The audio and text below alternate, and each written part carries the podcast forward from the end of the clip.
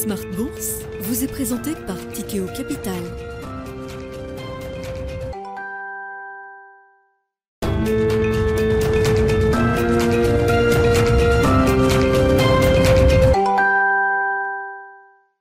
Reparti pour Smart Bourse, votre double dose quotidienne de marché en direct sur Bismart chaque jour à la mi-journée 12h30 13h et en fin d'après-midi la grande édition pendant une heure à partir de 17h. Au sommaire de cette édition ce soir, les investisseurs qui actent de la fin de la parenthèse estivale, ce rallye de six semaines consécutives qui a permis euh, au CAC 40 par exemple de passer de 5008 à quasiment 6600 points, c'était à la mi-août. Et depuis quelques jours l'ambiance euh, s'est à nouveau renversée avec des indices boursiers qui retrace, comme on dit, le CAC 40 revenu à 6200 points ce soir, a euh, effacé grosso modo la moitié de ce rallye euh, estival. On se retrouve à la croisée des, chemins en cette euh, rentrée. Ce sera évidemment un des sujets de discussion avec nos invités de Planète Marché dans un instant. Vous aurez d'ici là les infos clés du jour sur les marchés résumés par Alix Nguyen avec tendance, mon ami, à suivre dans quelques secondes. Sur le front de la politique monétaire et des taux d'intérêt, il n'y a aucun relâchement. C'est le message global qui a été délivré par les euh, banquiers centraux à l'occasion du symposium de Jackson Hole qui se tenait en fin de semaine dernière. Euh, message de fermeté qu'on a pu entendre de la part de Jérôme Powell, message de fermeté également de la part de plusieurs banquiers centraux européens, à commencer par euh, la membre allemande du directoire Isabelle Schnabel qui estime que le niveau d'inflation et le risque de voir ce niveau d'inflation perdurer dans le temps est le risque principal aujourd'hui, un risque qui justifie selon elle d'agir avec plutôt qu'avec prudence dans le resserrement de la politique monétaire en zone euro. Prochain rendez-vous pour la BCE, ce sera le 8 septembre. Et déjà, une partie du marché estime que la hausse de taux pourrait être de plus de 50 points de base, à savoir 75 points de base. C'est une discussion qui aura lieu à Francfort dans une semaine pour cette prochaine décision de politique monétaire de la Banque Centrale Européenne. Voilà pour les sujets de rentrée. Discussion à suivre donc avec nos invités de Planète Marché dans un instant. Et puis nous allons inaugurer ce soir un un nouveau rendez-vous à l'occasion de cette saison 3 de Smart Bourse, chaque lundi à 17h45. Le journaliste Pierre-Yves Dugas sera avec nous en visioconférence. Pierre-Yves Dugas qui nous fera profiter de ses 30 ans et plus euh, d'expérience, de couverture de l'actualité américaine en général, économique et politique en particulier. On approche bien sûr des élections de mi-mandat aux États-Unis.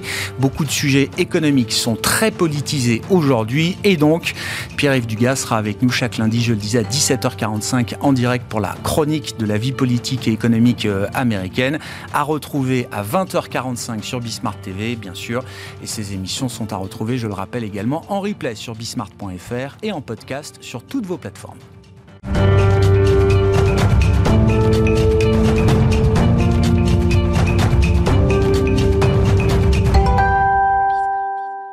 Et c'est une nouvelle séance de consolidation, de retracement pour les indices boursiers. La Bourse de Paris ne fait pas exception et termine cette séance dans le rouge. Alix Nguyen avec nous pour les infos clés de marché.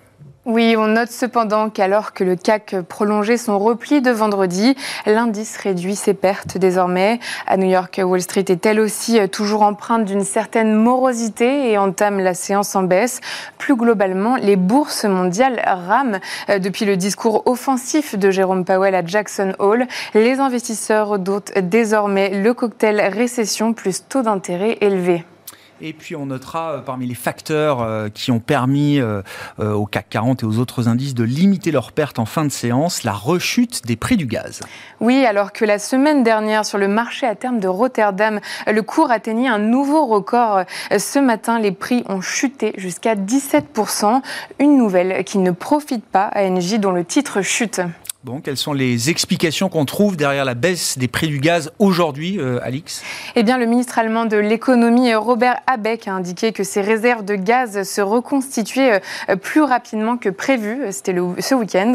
Euh, l'objectif d'un remplissage à 85% au 1er novembre sera donc atteint avec un mois d'avance. Et puis l'autre facteur, c'est qu'à la mi-journée, la présidente de la Commission européenne, Ursula von der Leyen, a déclaré dans le cadre d'un discours en Slovénie que l'Union prévoit prévoit des mesures urgentes afin de faire baisser le prix de l'électricité.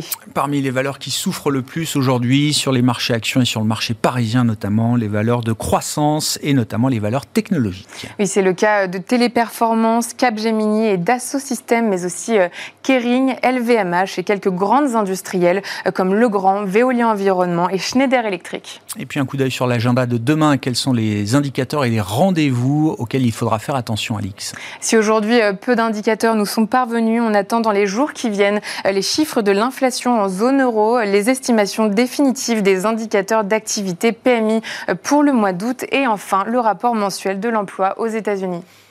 Tendance, mon ami, deux fois par jour à 12h30 et 17h, les infos clés de marché avec Alix Nguyen dans Smart Bourse sur Bismart.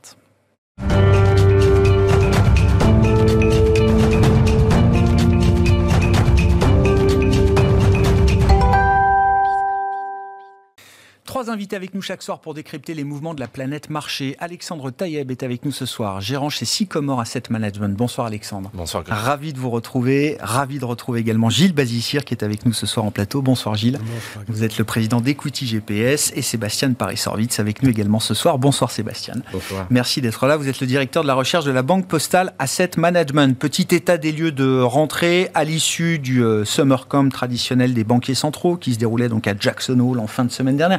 On en a déjà beaucoup parlé, mais je voulais que on, ait tous à peu près peut-être la même clé de lecture des messages qui, qui ont été envoyés. Euh, Sébastien, autant on peut discuter peut-être des, indicateurs macro qui euh, se dégradent ici et là, qui euh, apportent une forme d'ambiguïté, d'incertitude, de volatilité au moment où on se parle, autant sur le message des banques centrales, il n'y a aucune ambiguïté possible, que ce soit du côté de la Fed et du côté de la Banque Centrale Européenne. Oui, tout à fait.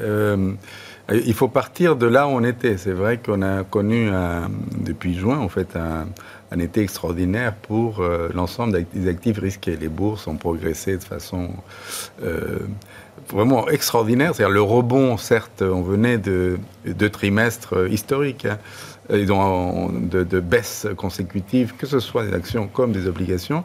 Mais là, hein, ce retour des, actifs risqués était étonnante. Était étonnante parce qu'elle s'est faite sur euh, deux, deux croyances euh, importantes. La, première, c'était que finalement, euh, la croissance n'avait pas à souffrir de trop et que finalement l'inflation elle-même, elle allait s'adoucir gentiment. Et le deuxième élément, et peut-être le plus important, était bien celui euh, euh, qui consistait à penser que les banques centrales euh, allaient, assez vite changer de position, resserrer un petit peu, mais allaient devoir changer de stratégie parce que risque sur la croissance ou récession potentielle, pour l'éviter, le fameux soft landing, euh, dont cet atterrissage en douceur, allait euh, avoir besoin de soutien des, banquiers centraux. Et il se trouve qu'en quelques jours, euh, le marché a commencé à repricer tout ça, des commentaires des banquiers centraux américains d'abord, quelques commentaires de banquiers centraux européens. Et la cerise sur le gâteau, c'est vendredi euh, passé, euh, Monsieur Powell, en 8 minutes 30, change toute la donne de ce que pensait une partie du marché sur euh, ce qu'allait faire la Fed. Il y avait même 8 minutes de trop dans son discours, à Jérôme Powell, d'une certaine manière. Mais, je pense que Powell a eu à ce, ce il court le risque, euh, ça nous arrive à tous, hein, quand on parle trop, on dit parfois trop de choses et, des choses parfois fausses ou mal interprétées. Et, donc là, il a voulu faire du extra sec, comme on dit, et, de dire, c'est simple, nous, on se bat contre l'inflation. Se battre contre l'inflation requiert de la force, monter les taux de façon constante et surtout de ne pas s'arrêter n'importe où. Pourquoi est-ce qu'il... Non mais c'est intéressant euh, d'analyser aussi la forme. Euh, il y a beaucoup de discours académiques euh, à Jackson Hole. Euh, les banquiers centraux, les économistes, euh, plus réputés les uns que les autres, viennent présenter des travaux de recherche, des papiers, des synthèses, etc. L'an dernier, c'était même le lieu où Jérôme Powell avait choisi de détailler la nouvelle stratégie, la nouvelle fonction de réaction de la Réserve fédérale américaine. J'ai plus en tête son discours de l'an dernier, mais c'était pas 4 pages et 8 minutes pour nous présenter la nouvelle stratégie de la Fed. Pourquoi il a choisi cette forme-là Il n'avait pas besoin d'en dire plus, il fallait qu'il soit le plus percutant possible pourquoi? Parce que les anticipations de marché ne correspondaient pas à ce que la Fed elle-même anticipe Je pense que c'est ça l'essentiel. Il n'empêche que Powell aussi, il voulait une sorte de revanche. Euh, parce que le discours qu'il avait tenu à la conférence de presse euh, avait été mal interprété. Fin il juillet, avait, hein, il avait fait, euh, fin juillet, il avait fait quelques bourdes, mais, mais, mais c'était plus de, de, de, c'était plus l'interprétation du marché que des vraies bourdes. Il avait parlé du te neutre qu'on l'avait atteint et le marché a dit ça y est, on est un neutre, donc il faut pas beaucoup plus pour qu'on s'arrête et, et, même qu'on change de stratégie. Donc il voulait réparer ça. Et je trouve que c'est quand même très courageux déjà de faire ça en 8 minutes et demie. C'est jamais arrivé, hein, ça, c'est jamais arrivé. Les banquiers centraux, notamment le président de la Fed, va là-bas pour euh, traiter le sujet hein, qui est celui de. C'était le, sujet était comment ajuster les politiques dans ce monde un peu d'incertitude. Et donc en général, il y a un, il y a un, un commentaire un peu académique, certes on veut qu'ils disent quelque chose sur la politique monétaire. La dernière, le, au, dernier, euh, euh, justement, euh, sa, nouvelle, sa, sa, dernière prestation à Jackson Hole a été très mal prise parce que c'est là où il croyait encore au côté temporaire de l'inflation. Il avait été extrêmement gentil complaisant. Et, et, complaisant, et il s'était trompé. Et il s'était trompé. Et je pense qu'il s'est dit, peut-être en discutant, il faut. Coup de barre dans l'autre sens euh, à l'occasion de Jackson Hole mais, 2022. Mais, c'est très, c'est, très intelligent. Hein, c'est très intelligent. Et au total, qu'est-ce qu'on retient? Ben on retient que, évidemment, la politique de la Fed n'est pas celle qu'on croyait, en tous les cas pour une grande partie du marché, et on se fait euh, euh, peur avec moins 4% sur le Nasdaq. C'est bien que si jamais il y a une mesure, c'est qu'il y a bien des gens qui ont capté quelque chose qui n'était pas là, et, et, ça change la donne. Hmm. Bon, alors les, réactions de marché ont été un peu différentes en fonction du marché obligataire ou du marché euh, action. Je ne sais pas si le marché obligataire a été surpris par le discours de, de Jérôme Powell. En tout cas, ceux qui attendaient la confirmation d'un prochain pivot dovish, euh, comme on dit, c'est-à-dire euh, revenir à un rythme de resserrement un peu moins intense que celui qu'on connaît depuis euh, quelques mois, ces gens-là, pour l'instant, ils ont raté, ils ont perdu. Euh, oui, d'accord avec ça, après, Alexandre. On peut pas, on peut pas leur jeter la pierre. Non, non, non, non. Il y a un biais cognitif dans le sens où euh, sur les euh, cinq dernières années au bas mot, à chaque fois qu'il y a eu un problème, il y a eu un pivot extrêmement rapide et une réponse extrêmement rapide. Donc ça a été le cas fin 2018, début 2019. Ça a été à nouveau le cas au moment du Covid. sauf que là, on a complètement changé d'univers. Euh, on n'est plus du tout euh, le pivot de la Fed, il faut l'enlever de la tête. Et le discours de Jérôme Powell à Jackson Hole était fait uniquement pour ça. D'accord. Il fallait rafraîchir la mémoire au marché. Euh, petite parenthèse, le marché obligataire, c'est moins ajusté que le marché action parce qu'il s'est déjà ajusté. Euh, L'ajustement du marché action est probablement pas terminé. C'est le seul, pardon, qui n'a pas, qui n'a pas acté le fait totalement que les banques centrales euh, seront euh, plus restrictives pour plus longtemps, avec mmh. des taux plus hauts pour plus longtemps. Euh, il a dit, euh, il y a eu quand même dans ces huit minutes, effectivement, c'était très impressionnant. Euh, je ne m'attendais pas à ce que c'est un petit peu de temps. Il a quand même dit des choses intéressantes. Euh, la première, c'est que tout le marché résume son, son, discours par pain is needed. donc on a besoin de, de souffrance, d'un petit peu de souffrance pour éviter encore plus de souffrance ouais. a posteriori. Ouais. Ça, c'est le premier point. Le second point, alors il n'y a, pas, a pas eu de souffrance sur le marché aujourd'hui. Hein. C'est pas ça. Euh, le, le, deuxième point, c'est qu'il dit que la demande est soutenue et le marché du travail est fort. Ouais. Et tout de suite après, il nous explique qu'il n'est pas content avec ça, que c'est un non. déséquilibre. Ouais. Euh, la raison pour laquelle il nous dit ça, notamment sur le marché du travail, c'est que si le marché du travail est extrêmement resserré, vous avez de l'inflation salariale et vous avez cet effet de second tour qui alimente l'inflation. Donc il avait besoin de frapper très fort. Euh, il l'a fait. Parce que le marché s'était un peu relâché ah bah C'était complètement été relâché. Ouais. Euh, le, le, biais cognitif principal étant il va y avoir une récession, voire pour certains, on est en récession aux États-Unis parce qu'on a eu deux trimestres ouais. consécutifs de, de croissance ouais. négative. Euh, donc on va avoir un pivot. Et on aura des baisses de taux en 2023. Et on aura des baisses de taux en 2023. C'est dans, dans l'histoire, si on regarde un petit peu plus loin, on voit qu'une récession n'a jamais été une justification suffisante pour baisser ses taux. Les banquiers centraux, Volcker en premier, a continué, malgré la récession, d'augmenter ses taux, d'être plus restrictif. Euh, Donc c'est un schéma qu'il faut avoir en tête, euh, y compris dans la période dans laquelle on vit euh, aujourd'hui. Ah oui. Oui, oui. Non, non, mais là, on fait l'état, l'état des lieux et la mise à jour de rentrée. Hein, donc c'est pour ça qu'il faut que les choses soient dites clairement. Il, se, il se, lance dans un resserrement très fort. Alors, il y a toujours ce côté data dependent, mais le data dependent, c'est euh, les attentes d'inflation, il faut qu'elles baissent. L'inflation spot, parce qu'on traite aussi l'inflation spot, qu'on le veuille ou non, il faut qu'elle baisse. Il faut qu'il y ait un dégonflement du marché financier, du marché du travail, de la demande. Il faut qu'il y ait tout ça pour que la Fed commence à se calmer. Et ce qu'on voit aujourd'hui, parce qu'il y a quand même des petits signaux, euh, le break-even, un an d'inflation aux États-Unis, l'inflation anticipée dans un an, elle est en train de baisser quand même très très vite, revenir à, à 2%, 2,30 euh, aujourd'hui. Euh, on a un certain nombre de prix en séquentiel, d'un mois sur l'autre, matières premières, mais d'autres prix de biens également, qui ont connu une inflation, alors pour le coup peut-être transitoire, en raison du stop and go du Covid. On a quand même un certain nombre de prix d'un mois sur l'autre qui se print en négatif euh, aujourd'hui, euh, Alexandre. Ça, c'est pas suffisant. En fait, on a eu, premièrement, sur les anticipations d'inflation dans un an qui retombe à 2,30, ça, c'est le regain de crédibilité de Jérôme Powell. D'accord. Donc ça, c'est plutôt une... C'est la fermeté du discours de Jackson Hole qui fait dire aux investisseurs, OK, il est crédible, il va, il va nous ramener l'inflation ah à 2%. Oui. Euh, deuxièmement, sur les prix qui commencent à baisser, on a quand même beaucoup essayé d'anticiper le pic de l'inflation. On s'est beaucoup trompé. Et du coup, on n'ose plus On n'ose peut-être plus, mais même si les prix euh, sur le mois euh, print en négatif, on reste quand même sur des prix très élevés, sur des choses eh nécessaires. L'énergie, eh l'alimentation. ce qui peut être intéressant, et, peut-être, si je devais donner une raison pour un pivot de la Fed, c'est le marché de l'immobilier. Sur l'immobilier aux US, aujourd'hui, on a une offre qui équivaut à peu près à, il y a, 11 mois, euh, quasiment un an d'offres de, maisons neuves aux États-Unis. Donc, on va voir les prix qui commencent à baisser. L'immobilier, c'est quand même quasiment un tiers du calcul de l'inflation. Donc, on peut voir l'inflation se résorber un petit peu avec les prix de l'immobilier qui commencent à baisser ça, ce serait un signal assez positif euh, pour le marché.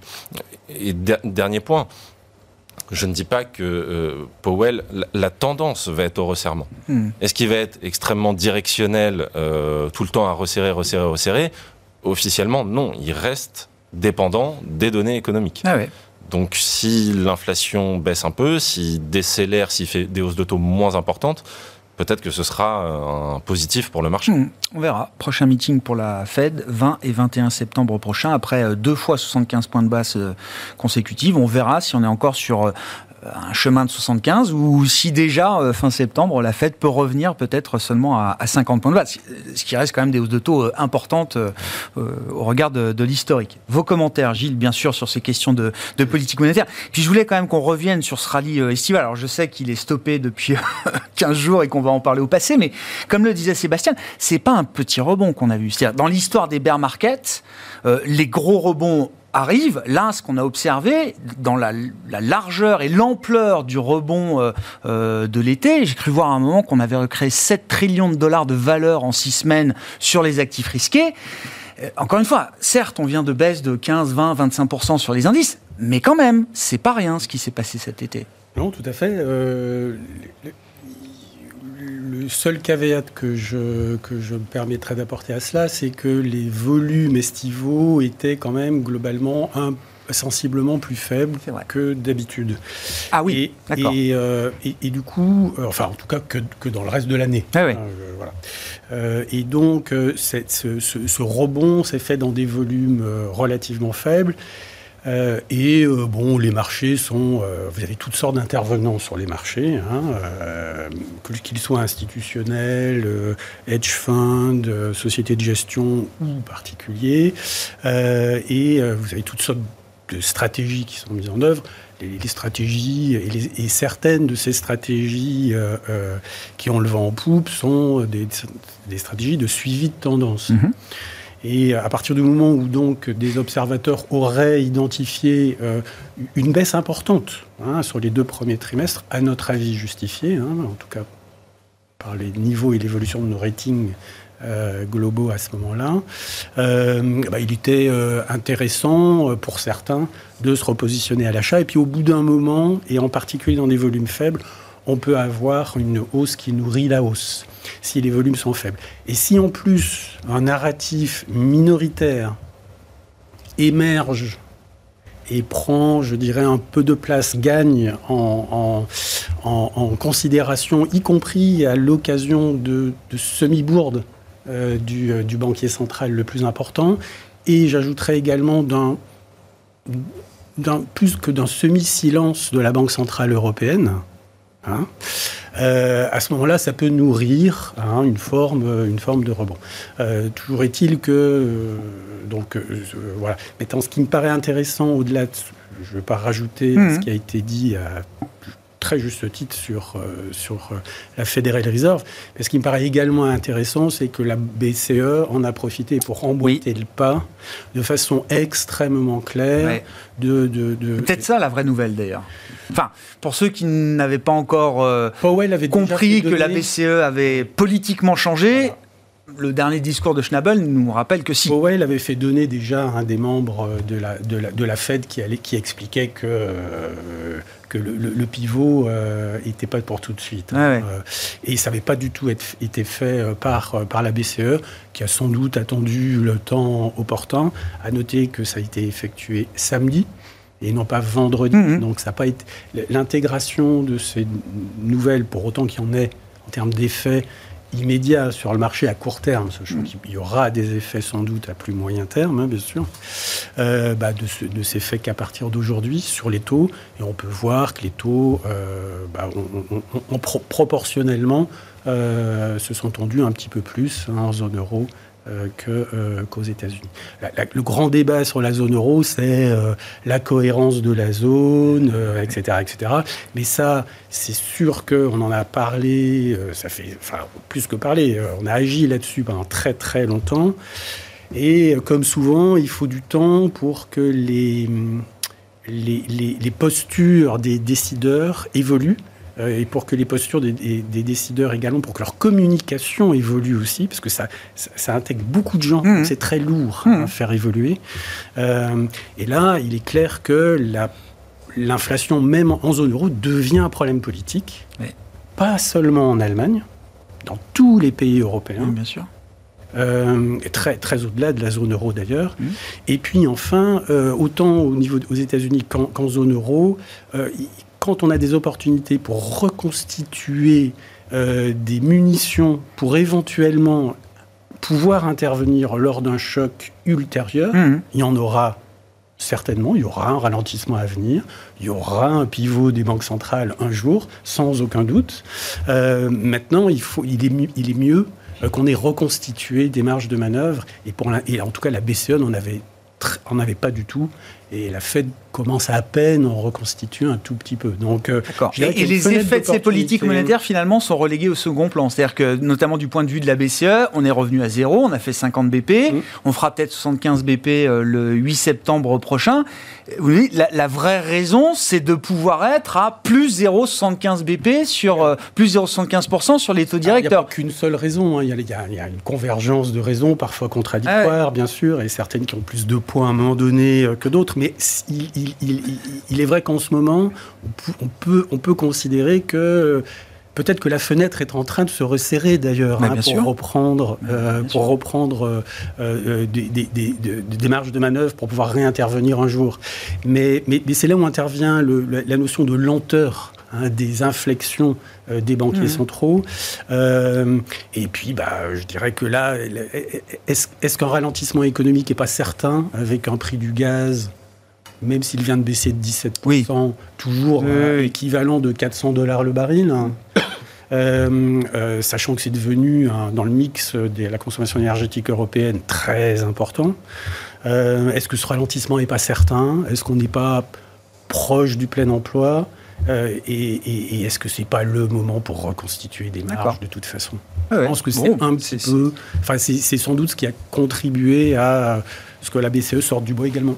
Bon, sur la partie euh, européenne, alors on a de cesse de noter les, différences euh, économiques euh, entre les États-Unis et, l'Europe, même si le phénomène inflationniste est assez global. Isabelle Schnabel, d'ailleurs, veut plus discuter de la nature de l'inflation en zone euro. Choc d'offre, choc de demande, on laisse les gens débattre, mais nous, la Banque Centrale Européenne, on considère que quoi qu'il arrive, 10% d'inflation, c'est inacceptable et que plus ça dure, plus il faut taper fort. C'est difficile d'être complètement d'accord avec elle parce que la nature de tout choc euh, doit être pris en compte par euh, les banquiers centraux. Faut se rappeler et voir que quand on avait des chocs euh, pétroliers, dont, Oui. outre les périodes d'inflation des années 80 ou 70, on a eu des petits chocs euh, pétroliers et le traitement des banquiers centraux était euh, tout autre, était celui, celle de plutôt accommoder le choc parce que c'est un choc d'offre, parce qu'une banque centrale ne peut pas produire plus de pétrole, elle peut rien faire sur ces chocs et en, en général, elle, elle- elle- elle- elle réagit.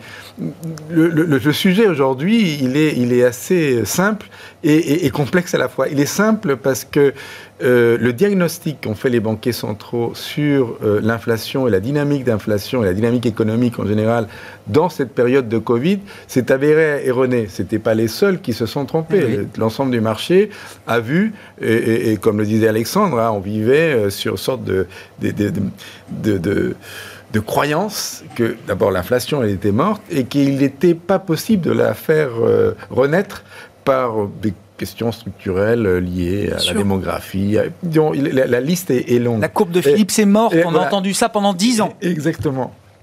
Et donc il y a une erreur de diagnostic, notamment l'année dernière, avec tout ça allait être euh, euh, transitoire, et on s'aperçoit que non, et que l'inflation est, est plus, est, est- est plus élevée. Et les deux banques centrales partent en retard à la chasse à l'inflation.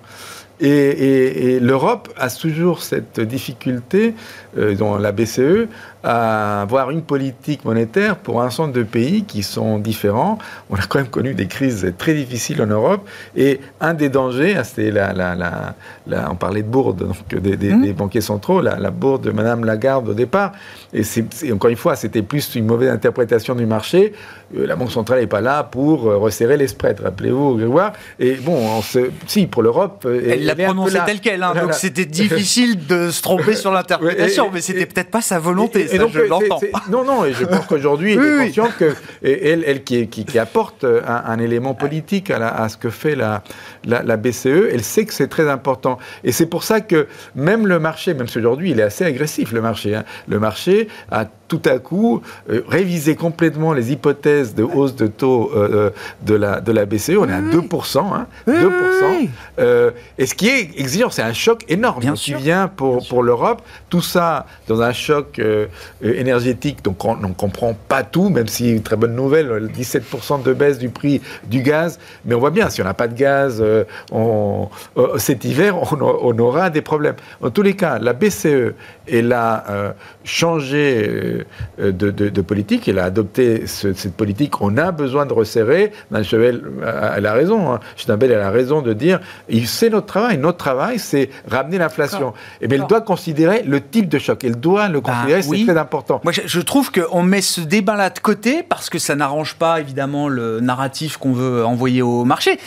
Je trouve ça dommage quand même. Non, non, mais, mais il faut qu'elle elle intègre. Et de fait, la, la- la BCE mais je l'intègre. j'ai pas de doute qu'Isabelle Schnabel regarde la nature de l'inflation. non, non, hein, mais- je- non, mais- je- non, mais surtout mais dans que- le discours, c'est pas ce qu'elle veut mettre en avant. Mais, ça, c'est un élément qui est, qui, qui est un des éléments fascinants et complexes pour le marché. Autant aux États-Unis, il était clair pour tout le monde qu'on était en surchauffe, que l'économie américaine était bien au-dessus de son potentiel. En Europe, on est, on est loin de là. On est loin de là. Si on prend l'ensemble des pays de la zone, tout le monde n'est pas au niveau de son PIB de, euh, de 2019. Donc, euh, euh, c'est que maintenant, certains euh, arrivent à rattraper. Dans la France, y est, mais ça a été très lent. Et il n'empêche que les taux de chômage sont à des niveaux extrêmement faibles. Donc euh, il y a une dynamique qui s'est enclenchée, dont on n'en comprend pas tout, et on voit bien que celle-ci a généré de l'inflation. L'inflation cœur continue à progresser. C'est vrai que jusqu'à peu, encore aujourd'hui, l'essentiel de notre inflation vrai. est bien d'énergie et des aliments.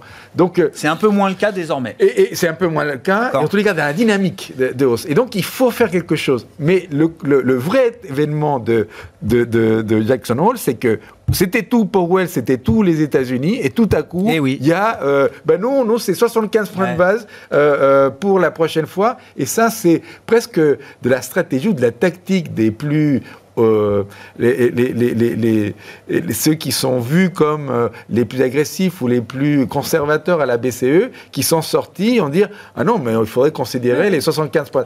Et le marché s'est appris ça et c'est devenu l'hypothèse du marché. C'est 75 points de base maintenant. Et malheureusement, pour euh, les plus modérés, euh, Villeroy de et même, je pense, Mme Lagarde, qui n'était pas à Jackson Hole, euh, maintenant, ils ont un problème. Parce qu'il va falloir, ou si on ne délivre pas, eh on va dire qu'on fait on pas. Est trop complaisant. on est trop complaisant. Eh alors que la stratégie de 50 et continuer à progresser parce que problème de fragmentation européen, c'était sûrement la bonne. Là, maintenant, on est un peu coincé. D'autant que c'est le 8 septembre et qu'on n'aura aucun répit sur le front de l'inflation. On aura les chiffres allemands demain, le chiffre zone euro euh, mercredi. On sera peut-être d'ailleurs sur un print à deux chiffres hein, pour l'inflation zone euro euh, en, glissement annuel, donc autour de 10% euh, attendu peut-être pour l'inflation, première estimation de l'inflation au mois d'août en zone euro publiée ce mercredi. Sur la situation européenne, la Banque Centrale Européenne et son discours, Alexandre, et puis je ne sais pas, est-ce qu'on a fait un peu les maths quand même du marché de l'énergie, alors qu'il est marché visiblement totalement dysfonctionnel aujourd'hui en Europe, il y a cette corrélation très forte entre les prix du gaz et les prix de l'électricité sur le marché européen. Tout le monde regarde les courbes des, prix euh, futurs ou des prix euh, forward comme on regardait les courbes Covid euh, il y a encore quelques mois. Ça devient voilà le, le seul tableau de bord. Est-ce que effectivement, quand on met bout à bout tous les prix de marché, les indications de marché venant de ces, marchés énergétiques, est-ce que oui, on a tout pour aller dans le mur là cet hiver, ou, ou est-ce que il y a encore un chemin pour que ce soit gérable? Alors, on peut aller dans le mur cet hiver, c'est une possibilité. Quand on dit dans le mur, ça veut dire des entreprises qui s'arrêtent, euh, des, coupures, euh, des blackouts, des coupures tournantes, euh, etc. C'est pas un problème de prix, c'est qu'on n'a pas assez de gaz ou d'électricité pour tout faire fonctionner en même temps. Non, parce que ce qu'il faut comprendre, c'est que la nouvelle d'aujourd'hui, qui fait baisser le prix du gaz de 17%, c'est que les réserves allemandes sont à, vont être à 85%. Voilà. Elles devaient l'être fin octobre, elles le seront un peu plus tôt que prévu. Voilà, très bien. Euh, même si elles étaient à 100%, euh, ça ne suffirait pas. C'est ça qu'il faut avoir en tête. Donc aujourd'hui, on est encore dépendant du gaz russe qui a, on va dire, il y a du, flux. tout, tout n'est pas totalement fermé. Le gros point d'interrogation, mais pour le marché c'est dans très longtemps, c'est l'hiver 2023, l'hiver 2024, où on ne sait pas quelles seront euh, nos réserves, si on arrivera à faire face. Euh, c'est là que le, le, point, le point central. Effectivement, la situation sur l'énergie euh, est extrêmement compliquée en zone euro. Euh, et c'est d'ailleurs pour ça que je, pense que la Banque centrale euh, hésite dans sa politique. Hein. Je, reviens à la Banque centrale européenne. Mais ça, fait partie du, sujet. C'est que la situation est probablement dix fois plus compliquée en zone euro qu'elle ne l'est aux États-Unis. Euh, même si le gaz naturel là-bas a augmenté mm. aussi, on est loin des pics qu'on connaît, qu'on connaît en zone euro. Donc en fait, le, souci, c'est que je pense que quand Schnabel dit qu'elle ne regarde pas la nature de l'inflation, il euh, y, a un petit sujet aussi euh, du fait que la BCE n'a pas rattrapé la Fed dans son resserrement, c'est le taux de change. Hmm. On a quand même une inflation importée. Euh, L'euro-dollar, c'est moins 15% depuis le début de l'année. Les matières premières se payent en dollars. C'est pas neutre. Hmm. donc, elle a besoin de taper du poing sur la table, la BCE. Néanmoins, il ne faudrait pas qu'elle envoie l'économie en dépression ou en crise de la dette euh, pour certains pays. D'une récession modérée, ça nous ferait passer à une récession sévère, euh, voire une dépression. Et, c'est ça l'enjeu pour la Banque Centrale Européenne. Donc en fait, on joue sur une ligne extrêmement fine. Ou si on dit non, bah, nous on est déjà en dessous de notre potentiel par rapport aux États-Unis, donc il faut quand même maintenir la croissance, on va laisser galoper l'inflation. Mm. Parce que quand on a dit que euh, l'inflation était liée au prix de l'électricité, euh, l'électricité, c'est aussi ce qui fait le sel de votre croissance. Hmm. Euh, soit on combat fermement l'inflation, mais dans ce cas-là, il y a le risque de vraiment casser la croissance. Hmm. Donc la situation européenne, elle est un peu lose-lose pour l'instant. Hein. Est-ce qu'il y a une zone d'espoir? Oui, il y en a. Toujours. Mais l'espoir va être quand même un processus long. J'entends. Euh, la réunion d'urgence. Il n'y a pas de réponse rapide, facile, immédiate. Euh, même politique. Là, je voyais Ursula von der Leyen, alors la présidence tchèque qui, comme, qui convoque les ministres de l'énergie pour l'instant, le 9 septembre, après la réunion de la BCE. Von der Leyen qui dit il va falloir intervenir en urgence sur le marché de l'énergie et puis préparer des réformes structurelles. Voilà, l'espoir il est là, mais c'est un espoir dans un temps long. Euh, ben, c'est ce qu'a fait Biden et on sait très bien que politiquement on va toujours moins vite que les États-Unis. Hein. Euh, c'est l'Inflation Reduction Act qui porte très mal son nom d'ailleurs parce que je suis pas certain qu'il réduise l'inflation. En revanche, il va probablement réduire les émissions de gaz à effet de serre. Donc euh, sur la transition énergétique, je pense qu'on pourrait prendre exemple sur ce qui a été fait aux États-Unis, avoir une réponse forte, mettre les moyens. C'est le sujet principal. et ça, pour moi, c'est voilà, une petite zone qui est euh, porteuse d'espoir pour la zone euro. je comprends, oui. Bah, c'est un peu comme ça que fonctionne l'Europe. Hein. Euh, voilà, il faut que la crise soit vraiment dure pour qu'il y ait cette, euh, cet, effort, cet effort politique qui puisse, qui puisse apparaître. Si on en vient aux enjeux de, marché, vos commentaires bien sûr, Gilles. Et puis voilà, une fois qu'on a décrit ce rallye estival, ce retracement de, de 50% de la hausse, j'entendais quand même quand vous commentiez le rallye que vous n'étiez pas persuadé de la pertinence euh, de la tendance euh, estivale, en tout cas de sa poursuite. Donc on revient tout de suite à quelque chose de très très prudent là dans les allocations. Que disent les ratings equity GPS dans, en cette dans le, dans le rebond hein, euh, de estival, notre rating est arrivé à, baisser jusqu'à 2,9 sur 10 pour le monde et encore moins pour la zone euro et l'Europe en général. Et les Donc plus le marché montait, plus vos ratings baissaient? Bah oui. Parce que, enfin, par définition, hein, plus on achète cher, moins son espérance de gain, toute chose étant mmh. égale par ailleurs, est élevée. Mmh. C'est le premier point. Et puis le deuxième point, c'est le marché est monté en même temps que les taux longs remontaient, en fait. Hein. Donc d'où ce sujet de possiblement faible volume, peut-être des rachats de short de certains hedges qui étaient trop euh, euh, momentum driven ou qui étaient trop short au départ et qui avaient peut-être contribué aussi à creuser rapidement, quand même, il ne faut pas oublier, hein, nos deux premiers trimestres, qui étaient quand même euh, rares en termes d'évolution, euh, euh, en tout cas dans la pente de l'évolution négative. ce qui n'était pas immérité néanmoins à, notre avis, à notre humble avis. donc voilà, mais quelques commentaires sur la zone euro. Moi, il me semble quand même, et avant d'arriver au marché, mmh. euh, il me semble quand même que la, la fragilité de la zone euro est moins importante qu'elle n'a pu l'être. Euh, dans le passé. Non pas parce qu'il euh, y aurait une grande homogénéité euh, entre pays, c'est pas encore le cas. Mais il y a beaucoup de choses qui ont été faites en termes réglementaires, sur les marchés financiers, en termes d'union bancaire également, qui est un élément très important, en termes de, de, de, hausse également des fonds propres des banques mm. dans l'Union européenne. Mais il y a également une forme de... en, en Italie, l'incertitude politique qui reste, qui existe, et puis qui est quelque part hein, dans le dans la nature oui. du système politique euh, éminemment euh, démocratique. Hein. Euh, d'ailleurs, hein, euh, italien.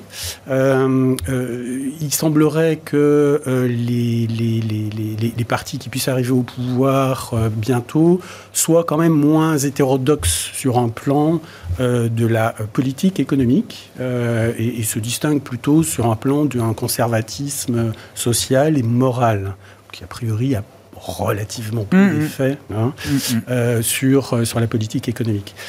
et de l'autre côté, on a une situation où en Allemagne, l'Allemagne est quand même euh, frappée au cœur ah bah, bien sûr.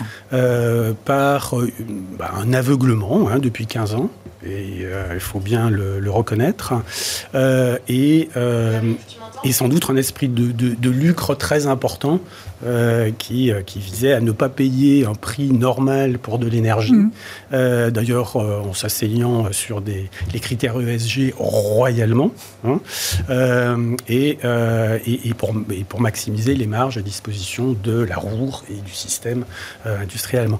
Or, donc maintenant, le, décalage en gros hein, entre l'Allemagne d'un côté ou le, ça peut faciliter.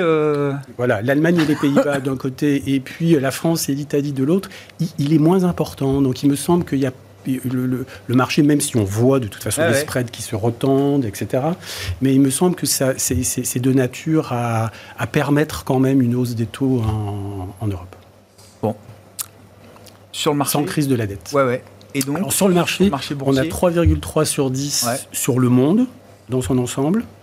Euh, ce qui, pour le monde, est cohérent quand même avec une hypothèse euh, de, euh, en tout cas historiquement, hein, ça a été cohérent avec des performances ultérieures euh, à deux chiffres à horizon trois mois en rythme annualisé, de baisse. Hein. de hausse. Ah, de hausse De hausse, oui, mais attention, euh, ces hausses sont euh, euh, principalement le cas des marchés émergents,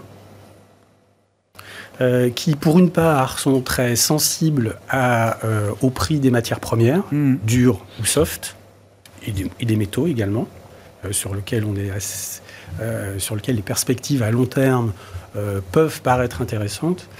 Euh, et puis d'autre part, très influencé par la Chine, et la Chine a connu un dé- une, une baisse de ses marchés, Ah oui. marchés très important, avec une forme de dérating, alors même que par-delà les gesticulations autour de Taïwan, ou les réelles crispations, euh, il y a beaucoup de signaux d'allègement euh, de, euh, de, de- de volonté très positive Ah ouais, j'entends. euh, de, des Chinois, pas seulement de baisse des taux, mais également d'allègement des, des contraintes Covid, également d'accord avec les Américains sur Oui. le fait que les Américains ont, euh, accès, peuvent avoir accès à, à- peuvent effectuer des audits des Auditer entreprises les sociétés chinoises à Wall Street. Ouais, ouais, d'ailleurs tout à fait. Et vous dites du coup, les normal. émergents dans le contexte actuel représentent un bon hedge ou une bonne couverture dans une Alors, allocation euh, Vous savez que nous, on préfère. Alors, on a, on a une analyse géographique qu'on aime bien, qui est des pays euh, Oui. de, de grande qualité, de plus faible risque, et qui sont répartis un petit peu partout dans le monde. Il y en a une quinzaine qui représentent 20% de la capitalisation boursière des pays développés, et qui nous paraissent à terme. euh,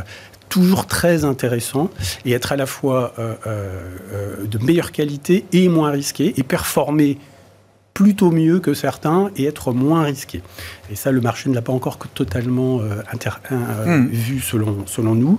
Mais également, on aime bien l'analyse sectorielle hein, sectorielle mondiale euh, qui, qui- qui nous paraît euh, avoir euh, permettre un regard plus parfois plus, plus pertinent Ah ouais, sur les évolutions. Au-delà en des- particulier, on aime bien l'énergie encore et toujours. Sur un 3,3 sur 10 monde, au niveau global et mondial, on a encore 9 sur 10 sur le secteur Mm. de l'énergie. Euh, et puis également, on, on est très favorable à certains secteurs de grand avenir euh, liés à la décarbonation, à la transition énergétique, et sur lequel les États vont devoir agir mettre de le plus en plus. paquet Bien sûr. euh, à, la, euh, à la plan Biden sur l'IRA, euh, et peut-être d'ailleurs plus- encore plus massivement à terme. Sur la partie investissement, euh, pour conclure avec vous, Sébastien Oui, et puis Alexandre. Très, euh, très vite, on- sur- nous, il y a trop de chocs pour que le marché performe bien. Euh, là, je pense que c'est une première, une première piqûre de, de- de rappel.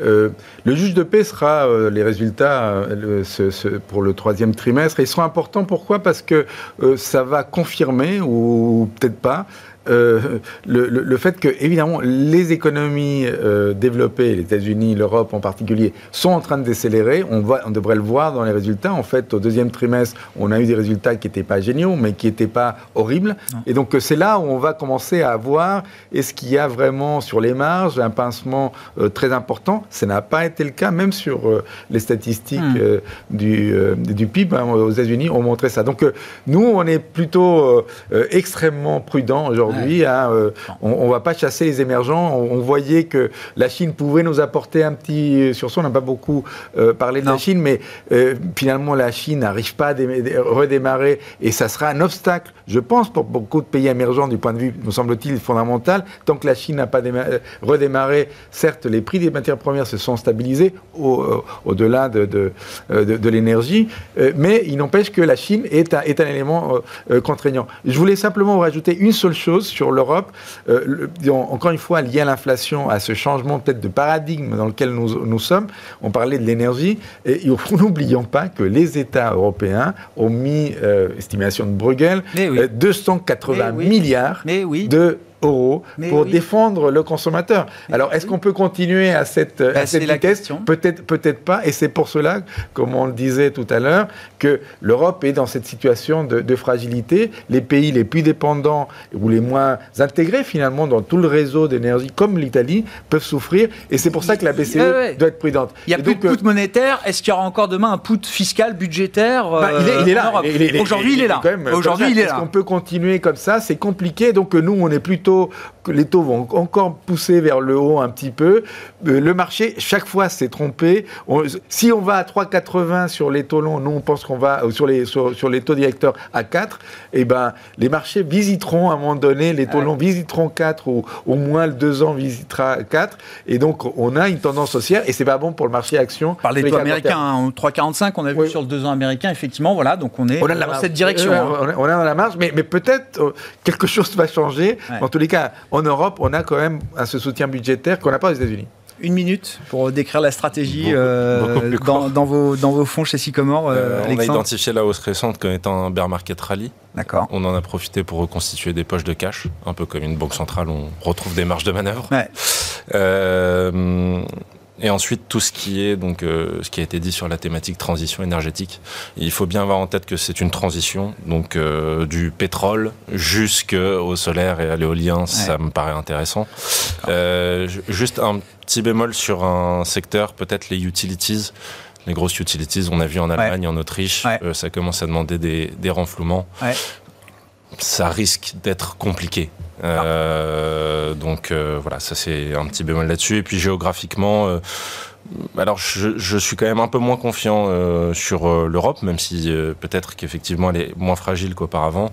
Je reste plutôt surpondéré US géographiquement et, et je suis d'accord sur ce qui a été dit sur la Chine.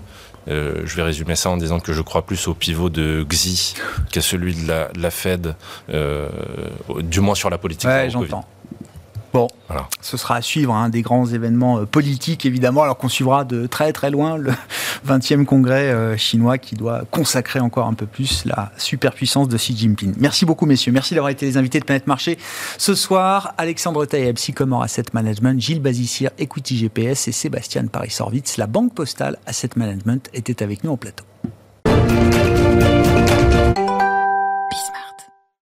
Ça fait partie des nouveautés de la rentrée pour euh, Smart Bourse et cette nouvelle saison, cette saison 3 de votre émission, de votre double dose quotidienne de, marché. Un rendez-vous hebdomadaire qu'on initie ce soir avec Pierre-Yves Dugas qui nous rejoint, qui rejoint les équipes de, de Bismart et de Smart Bourse euh, spécifiquement. Pierre-Yves Dugas qui est, qui sera pour cette saison notre correspondant américain. Pierre-Yves, bonjour et bienvenue. Je suis ravi de vous accueillir dans cette, euh, cette émission. On se connaît depuis quelques temps. Oh, sans doute d'ailleurs que les téléspectateurs de Smart Bourse euh, vous connaissent, euh, connaissent en tout cas peut-être votre plume au Figaro, Figaro Économie, ou, votre voix sur les antennes de Radio France. Ça fait quelques dizaines d'années que vous exercez ce métier, Pierre-Yves, je, le dis avec beaucoup de respect et d'admiration. Vous avez notamment une expérience de la vie politique et économique américaine qui va nous être très utile cette année, avec notamment la perspective des élections de, de mi-mandat qui approchent aux États-Unis. Et vous allez donc chaque lundi à 17h45 en direct dans Smart Bourse, chroniquer, si je puis dire, les, enjeux de la vie économique et politique euh, américaine depuis Washington, notamment, où vous habitez depuis euh, des années, euh, Pierre-Yves. Est-ce que ça vous convient comme introduction? Je suis vieux, Grégoire. Je suis vieux, donc j'ai fait des choses depuis très longtemps, effectivement. Et vous allez nous en faire profiter. Non, non, mais je le disais, c'est un rendez-vous vraiment qui, qui, doit apporter, qui va apporter de la valeur aux téléspectateurs de, de Smart Bourse. Alors, euh, on parlera bien sûr des enjeux de marché, mais je veux vraiment qu'on mette euh, un peu de suivi politique de ce qui se passe aux, aux États-Unis et de ce qui va se passer aux États-Unis ces, ces, prochains mois. Néanmoins, il faut quand même qu'on revienne sur ce qui a été le grand événement de cette rentrée, de la fin de semaine passée. Euh, le symposium de Jackson Hole, donc chaque année, le summer camp des banquiers centraux dans le Wyoming. Euh, Pierre, qu'est-ce que vous en retenez et qu'est-ce que ça change? Est-ce que d'ailleurs c'est un rendez-vous qui fait, euh, j'allais dire, les gros titres de la presse généraliste? Est-ce que l'Américain moyen, est-ce que Monsieur et Madame Smith savent ce qui se passe à Jackson Hole chaque année? Non, pas vraiment. Non, non. Non, euh, ça, n'est pas un sommet d'économistes, c'est vraiment un symposium de banquiers centraux où il y a à peu près 120 personnes qui vont à Jackson Hole, une douzaine de journalistes seulement, euh, il n'y a pas de ministre des Finances, euh, il n'y a pas d'officiels de, pays européens, à l'exception bien entendu de ceux de la, Banque Centrale Européenne qui sont venus et d'autres banquiers centraux. Le monde des banquiers centraux est un monde très particulier dans le monde économique et le symposium de, de Jackson Hole, c'est vraiment le conclave euh, des gens qui sont obsédés par la politique monétaire et tant mieux pour nous, il nous offre quand même la possibilité euh, de voir euh, comment ils réfléchissent aux problèmes fondamentaux. Et puis c'est un prétexte aussi, parce que ça tombe fin août, c'est un prétexte pour les banquiers centraux de faire passer un message important à la rentrée. C'est ce qu'avait tenté de faire l'an dernier Jérôme Powell. Qui nous avait donné un message qui n'a absolument rien à voir avec celui qu'il nous a donné cette année. Et de nouveau, cette occasion a été saisie par le patron de la Fed pour nous dire, en gros, en huit minutes, ce qu'il aurait pu dire en huit secondes, euh, c'est-à-dire que l'inflation, je veux la juguler, quoi qu'il en coûte. Oui, effectivement. Alors, on a beaucoup commenté le message assez euh, direct sec de Jérôme Poel. Vous l'avez dit, 8 minutes. Il y avait peut-être 7 minutes 30 de trop dans son discours pour faire passer le message qu'il euh, qu'il souhaitait faire passer.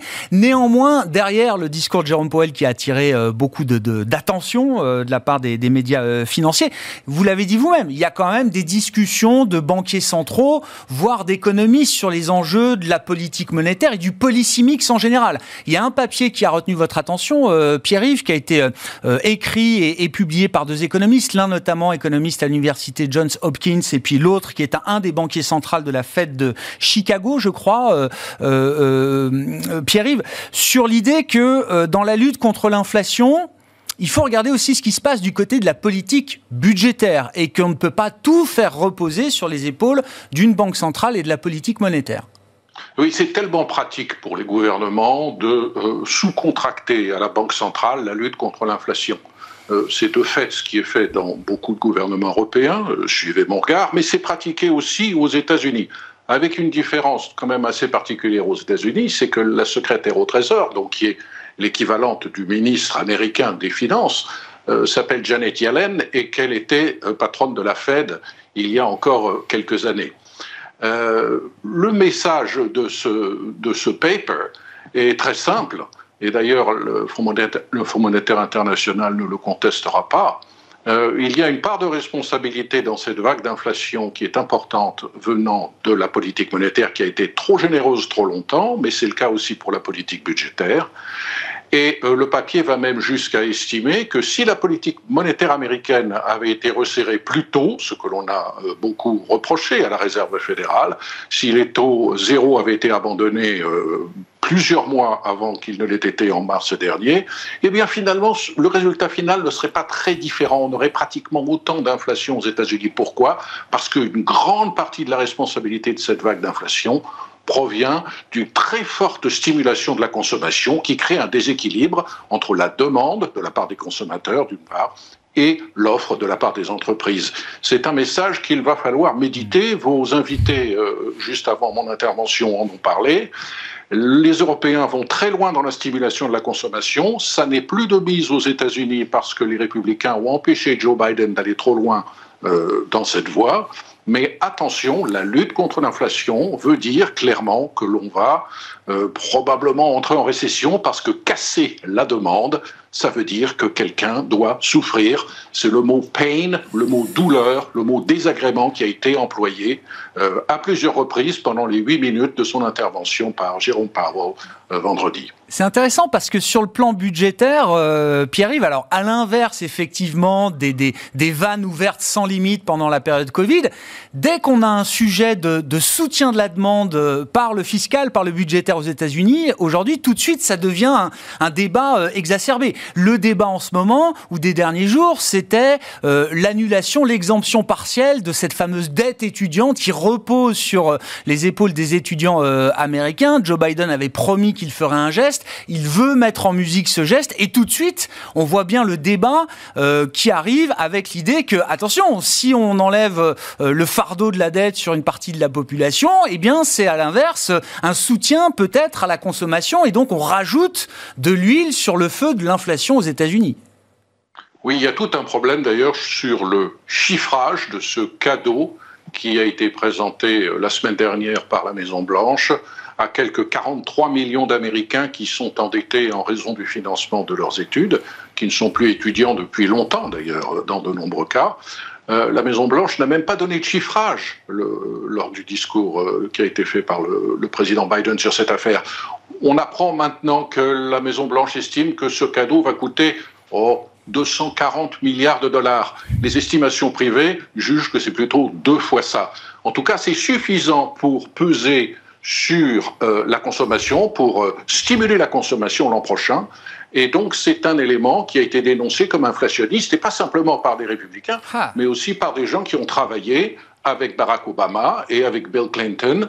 Euh, Jason Furman, par exemple, qui était conseiller économique de Barack Obama, a clairement dit il y a beaucoup de choses qui sont bien dans la politique de mon, de mon euh, euh, président démocrate, mais ce geste va probablement trop loin car il va apporter de l'eau au moulin de l'inflation. Attention, on ne peut pas vouloir casser la demande en relevant les taux d'intérêt d'un côté, tout en continuant à la stimuler par toutes sortes d'aides fiscales. Sur le plan de la lutte contre l'inflation, euh, est-ce que, alors, euh, ce qui a été euh, passé comme loi cet été, donc le nom de, la loi, c'est l'Inflation Reduction Act, je crois, Pierre-Yves, est-ce qu'il y a des éléments dans cette loi décrétée par Joe Biden qui permettent effectivement de lutter structurellement peut-être contre l'inflation? Est-ce que c'est une victoire politique pour Joe Biden? C'est alors la manière dont cette loi a été nommée est extraordinaire parce qu'elle a été conçue pour tout sauf pour lutter contre l'inflation, puisqu'elle a été conçue à une époque où le président Biden lui-même disait il n'y a pas d'inflation.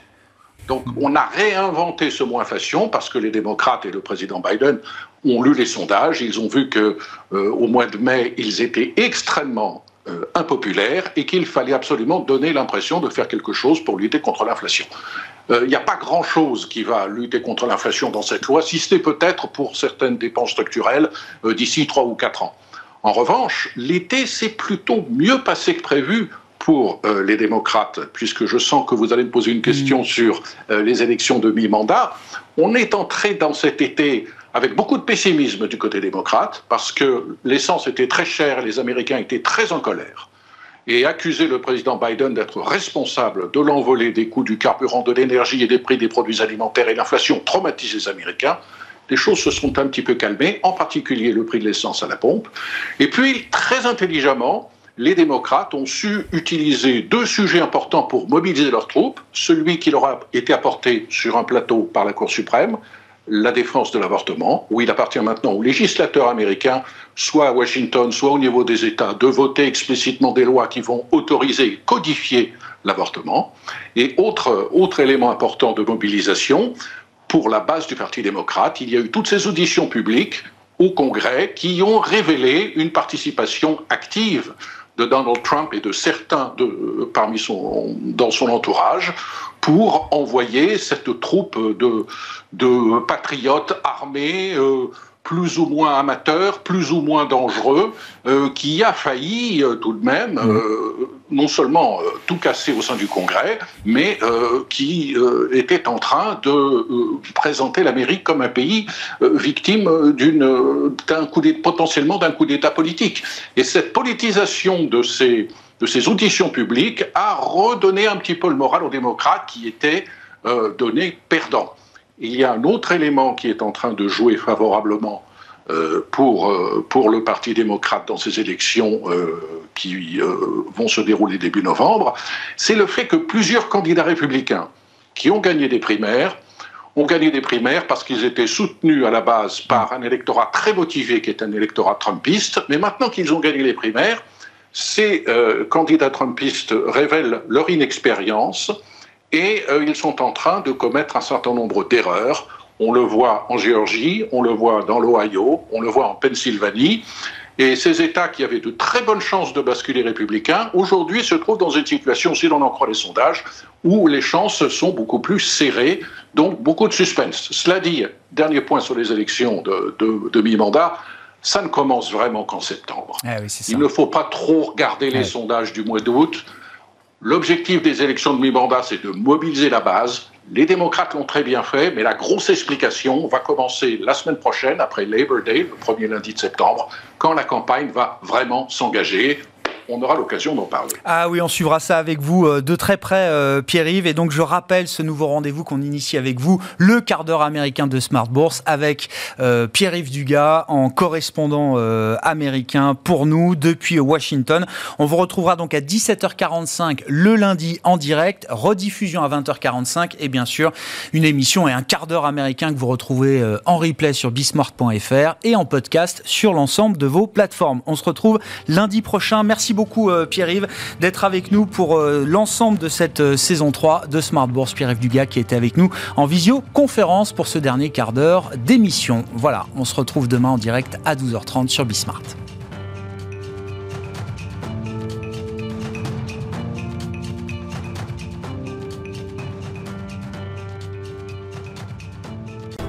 Smart Bourse vous a été présenté par Tikeo Capital.